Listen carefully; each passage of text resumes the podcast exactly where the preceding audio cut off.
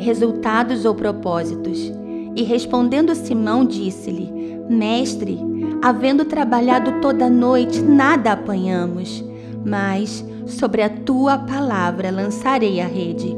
Lucas 5:5. Somos movidos por resultados. Aquilo que nos move nos inspira.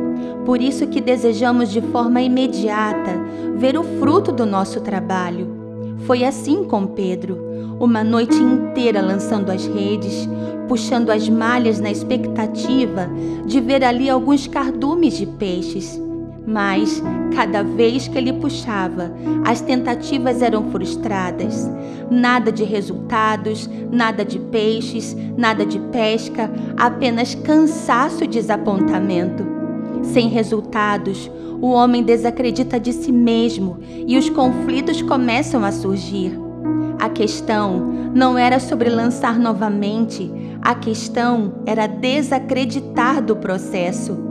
A rede deveria continuar sendo lançada, mas a sensação de fazer e não receber, plantar e não colher, amar e não ter retorno começaram a confrontar Pedro. Não valia a pena jogar as redes se não havia recompensas, se não havia retorno. Mas Jesus disse: lança do outro lado, Pedro. Não é por recompensas que você lança a rede, é pela minha palavra. O propósito sou eu.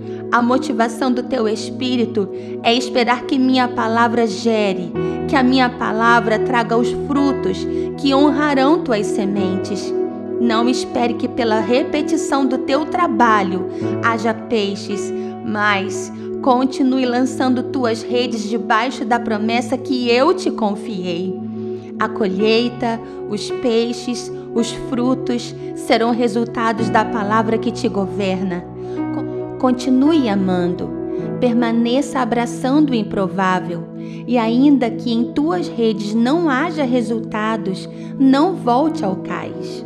O lançamento das tuas redes não deve se basear na lei do retorno, mas no cumprimento de um propósito pela lei do Espírito.